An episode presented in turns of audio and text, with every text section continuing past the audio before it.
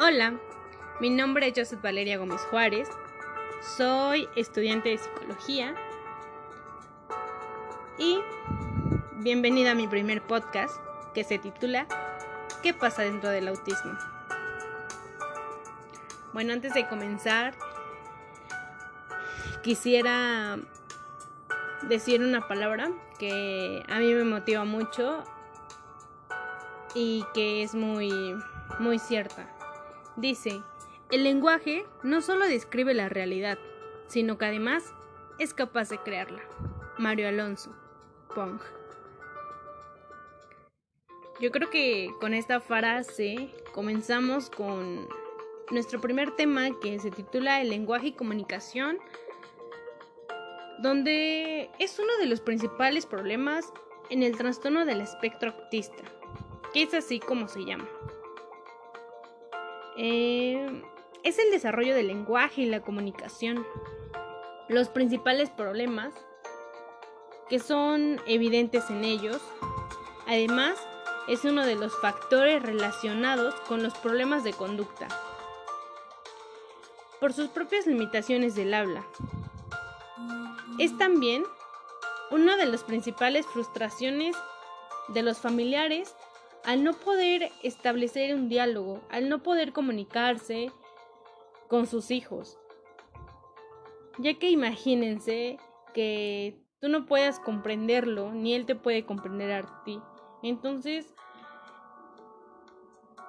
este déficit en la comunicación afecta negativamente al estado anímico, no solo del niño, sino también de sus familiares.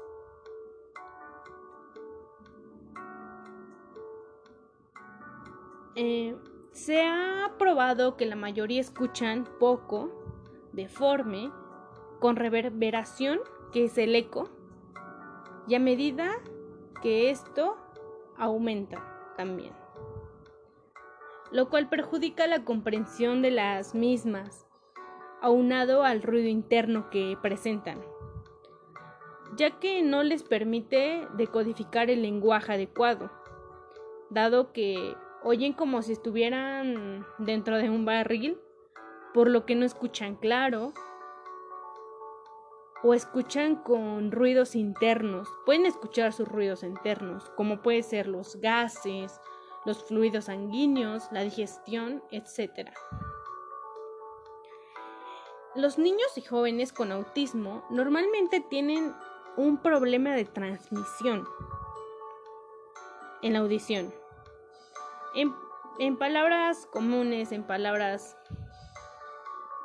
Es un falso contacto de la capacidad de escuchar y de ahí que el niño puede simplemente ignorarlo o perder el deseo de escuchar. Y también perder la habilidad de utilizar su oído como instrumento que le permite mantener en contacto con su medio ambiente, con su entorno. Un ejemplo más sencillo puede ser que es como si su oído fuera un radio receptor o televisión común que tiene un mal funcionamiento con su volumen, con la perilla del volumen, que de repente se sube o baja o se deja de oír, o incluso hasta a veces se oye deforme, ¿no? Con zumbidos, con eco o con estática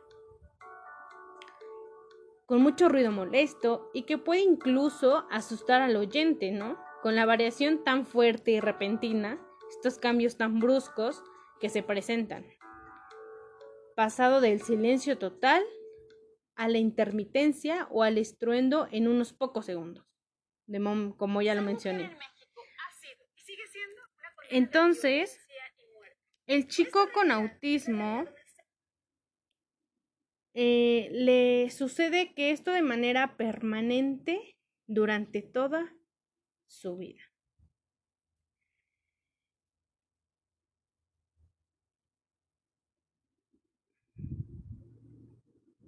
Entonces,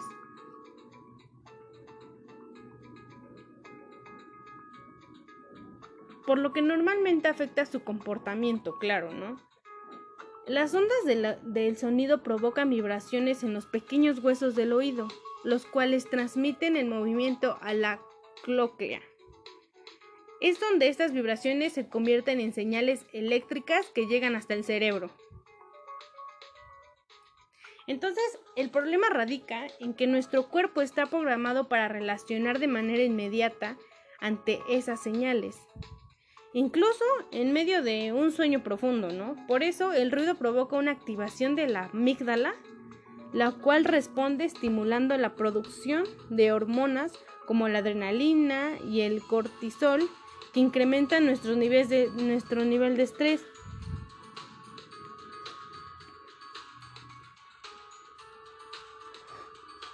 Entonces, imagínense, ¿no? ¿Cómo es que es afectado el lenguaje y a partir del lenguaje se ve afectada la comunicación? Ahora vamos a hablar de de la, de la autitis y el autismo. Eh, eh, hay grupos de investigaciones sobre el autismo que han asumido que los diversos problemas en la audición a raíz de la infección del oído es lo que ha causado el desarrollo anormal de su proceso cognitivo. A donde se ha notado que la mayoría de los chicos con autismo presentan fuertes infecciones en el oído y algunos supuran y otros no donde esto genera que griten y se enfaden continuamente y desde luego en situaciones extremas se golpeen. Eh, cualquier deformación, inflamación, descamación o irritación en el oído afecta a su percepción. Incluso una inflamación en las muelas finales puede generar presión en el oído medio y sordera dado que el oído medio es un mecanismo de palanca y al alternar su posición afecta su desempeño.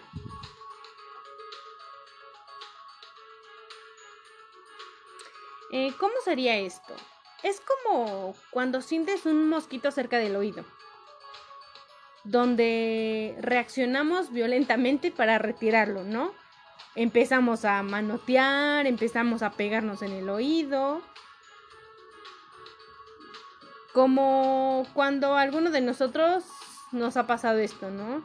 Donde simplemente solo queremos quitar el mosquito, que es nuestro primer instinto de supervivencia, ¿no? De que no queremos al mosquito, donde se siente el zumbido dentro del oído. Simplemente trata de eliminarlo o como de lugar incluyendo golpes en la cabeza. Esto pasa con, los niños autistas. También como cuando vamos nadando y nos entra agua en el oído, ¿no? Donde tenemos el nuestro primer mecanismo de defensa que es sacar el agua, golpeándonos en la cabeza o brincando. Algo así pasa. Eso pasa dentro de, de los niños con autismo, ¿no? Que esto nos da lugar, ¿no? A, a la autoagresión, que como ya vamos comenzando. Es donde nos preguntamos por qué se autoagreden, por qué se golpean en la cabeza.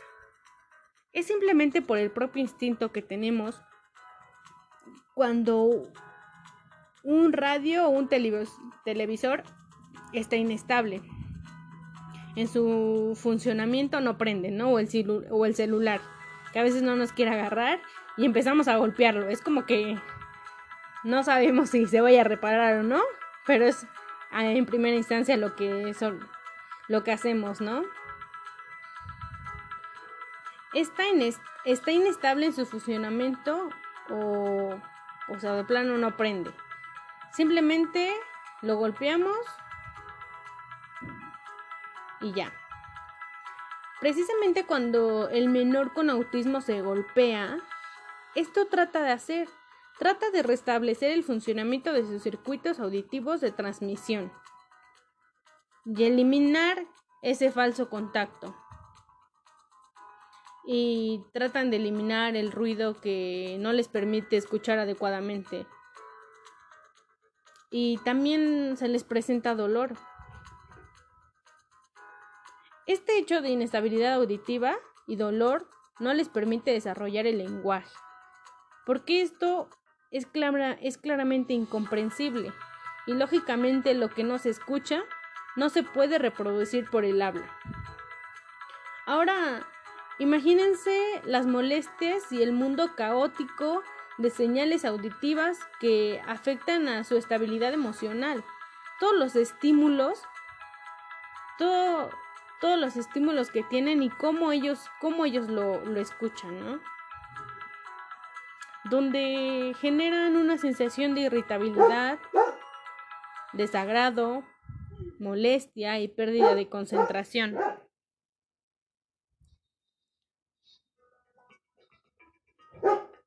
Además, niveles altos de, de sonidos pueden provocar trastorno en la salud mental como dolor de cabeza, inestabilidad emocional, irritabilidad, agresividad, síntomas de ansiedad, etc. Eh,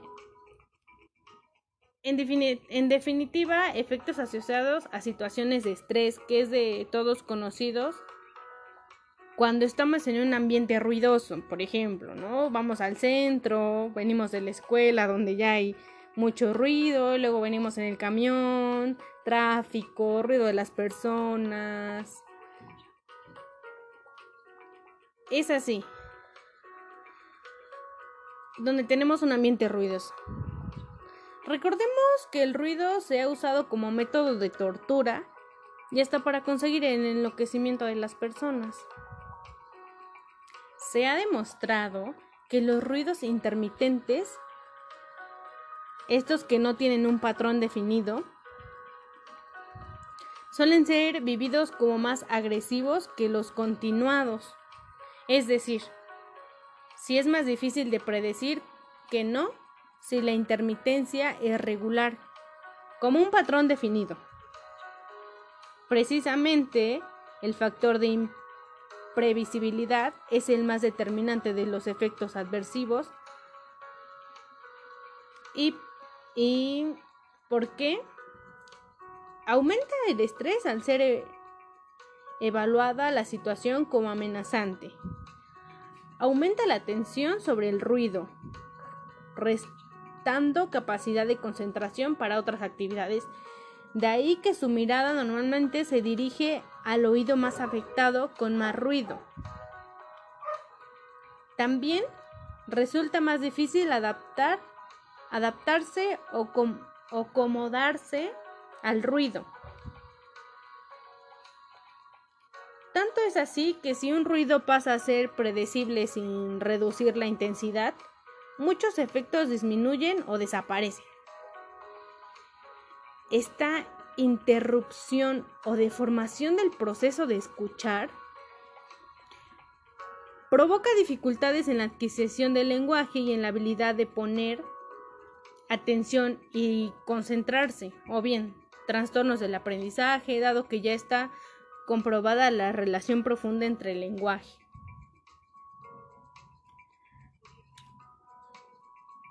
Mm, un ejemplo es la ecolalia, que no es más que la repetición de las pequeñas partes que se logra escuchar y que de ahí se repita, porque el cerebro solicita reconocer las estructuras lingüísticas innatas de la lengua, que son los patrones lingüísticos, que activan el dispositivo de adquisición de la lengua. Entonces, el lenguaje es el proceso muy importante que, que, tenemos, ¿no? El lenguaje es el espejo del alma, donde no hay pensamiento lógico sin lenguaje. El lenguaje es el software y le da forma a nuestro pensamiento, ya sea escrito, verbal o gráfico, donde nos permite expresar a otros nuestras ideas, pensamientos y visión de las cosas. Una persona que evidencia competencias verbales altas nos muestra un tipo de pensamiento organizado, capaz de establecer relaciones adecuadas entre conceptos, así como un nivel óptimo de abstracción, donde, unido a ello, un alto desempeño verbal, brinda a la persona la posibilidad de interactuar con otros, expresar adecuadamente sus ideas y dejarse entender por los demás. Además de intercambiar información relevante para coordinar tareas y lograr objetivos propuestos. Y también un tema muy importante es cuando el caminar de puntillas y el aleteo autista. Bueno, para muchos expertos es un enigma el que los chicos denominados autistas caminen de puntillas. Para que... Para lo que se trabaja con sordos, no lo es. Los sordos profundos utilizan normalmente el arrastre de los pies porque les permite tener un marco de referencia que les pide su oído interno, que esto se le llama sentido vestibular, que tiene que ver con el equilibrio, a, donde al arrastrar los pies genera un alto impacto en su estructura ósea y es por, por esa parte que envía información a su nervio vestíbulo coclear para controlar su equilibrio. Por lo que respeta a los chicos con espectro autista, que es al revés.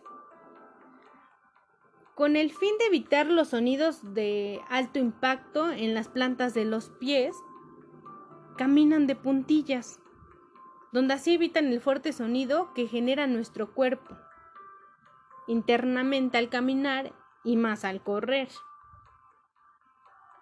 que resiente su sistema auditivo interno.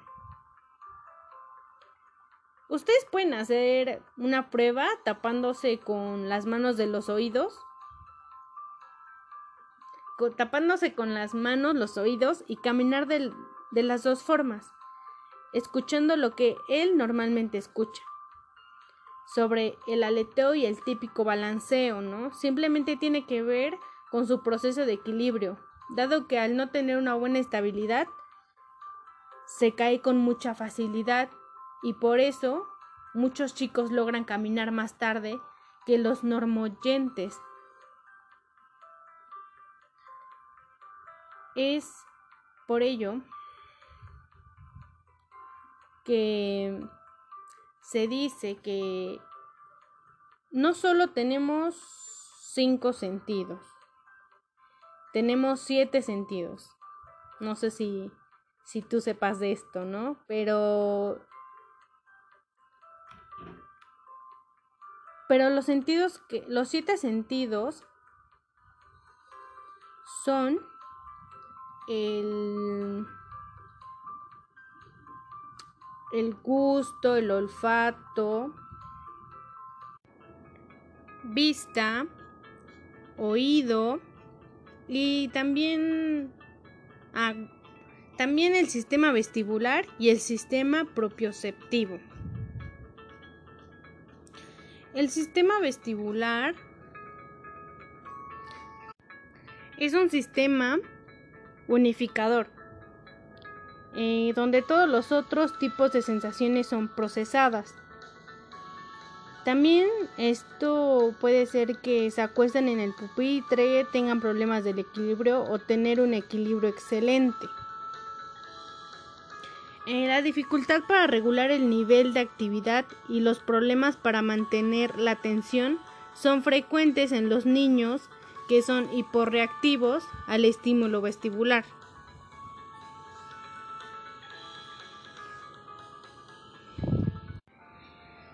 En la estimulación vestibular disminuye la hiper o la hiposensibilidad, donde también hay inseguridad gravitacional, eh, se modula el estado de alerta, aumenta la tolerancia y también el movimiento gradual, a las respuestas del movimiento.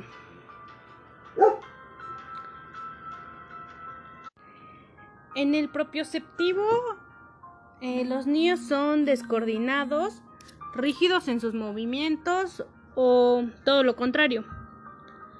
Parecen tener una tensión muscular débil, dificultad para controlar la presión que ejercen con sus manos. Y la estimulación del propioceptivo es un sistema pueden entrenarse a través de ejercicios específicos para responder con mayor eficacia, de forma que nos ayuda a mejorar la fuerza.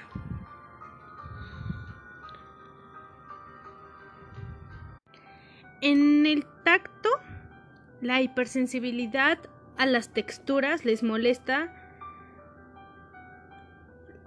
También les molesta la ropa y los zapatos consistencia de alimentos, alguna consistencia de alimentos también, rechazan ser tocados o abrazados, especialmente los toques inesperados, cuando lo quieres tocar sin que le digas o algo así. También no soportan el corte de cabello y uñas y también son muy tolerantes al dolor. Es por ello que que también hablamos ya de esto de la auto, autoagresión. En el área táctil nos, nos brinda las oportunidades que enriquecen la sensación, las sensaciones del niño en el ámbito del tacto y sus variantes, donde hay cuatro puntos muy importantes, que es mejilla, las yemas de los dedos y la nariz,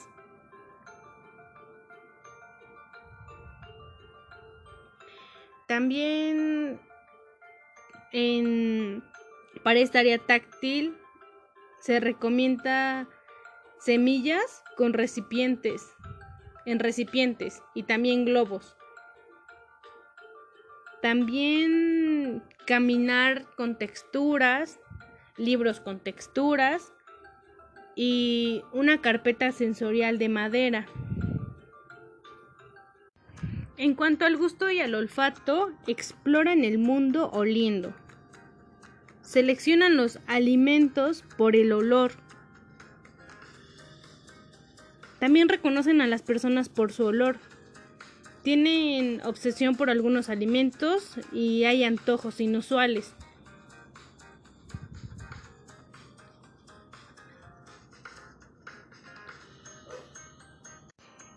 En el estímulo del gusto y el olfato se va a favorecer al máximo el desarrollo de sus facultades gustativas y olfativas como medio de conocimiento y relación con el ambiente.